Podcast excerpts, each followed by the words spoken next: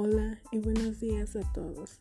Esta sección se tratará sobre la actividad física antes y durante la cuarentena. Sin más que decir, comencemos. La actividad física es todo movimiento del cuerpo que hace trabajar a los músculos y requiere de más energía que estar en reposo. Caminar, correr, bailar, nadar, practicar yoga son unos pocos ejemplos de actividad física. Díganme, ¿quién de alguno de ustedes hacía ejercicio antes de la cuarentena? En lo personal no era de las personas que se interesaba mucho sobre eso, por lo cual no hacía ejercicio.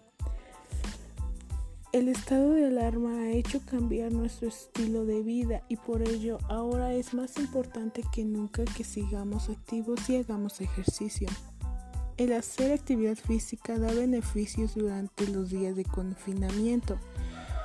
Fomentemos la actividad física, así muchas personas estarán saludables y será un poco más difícil el que nos contagiemos.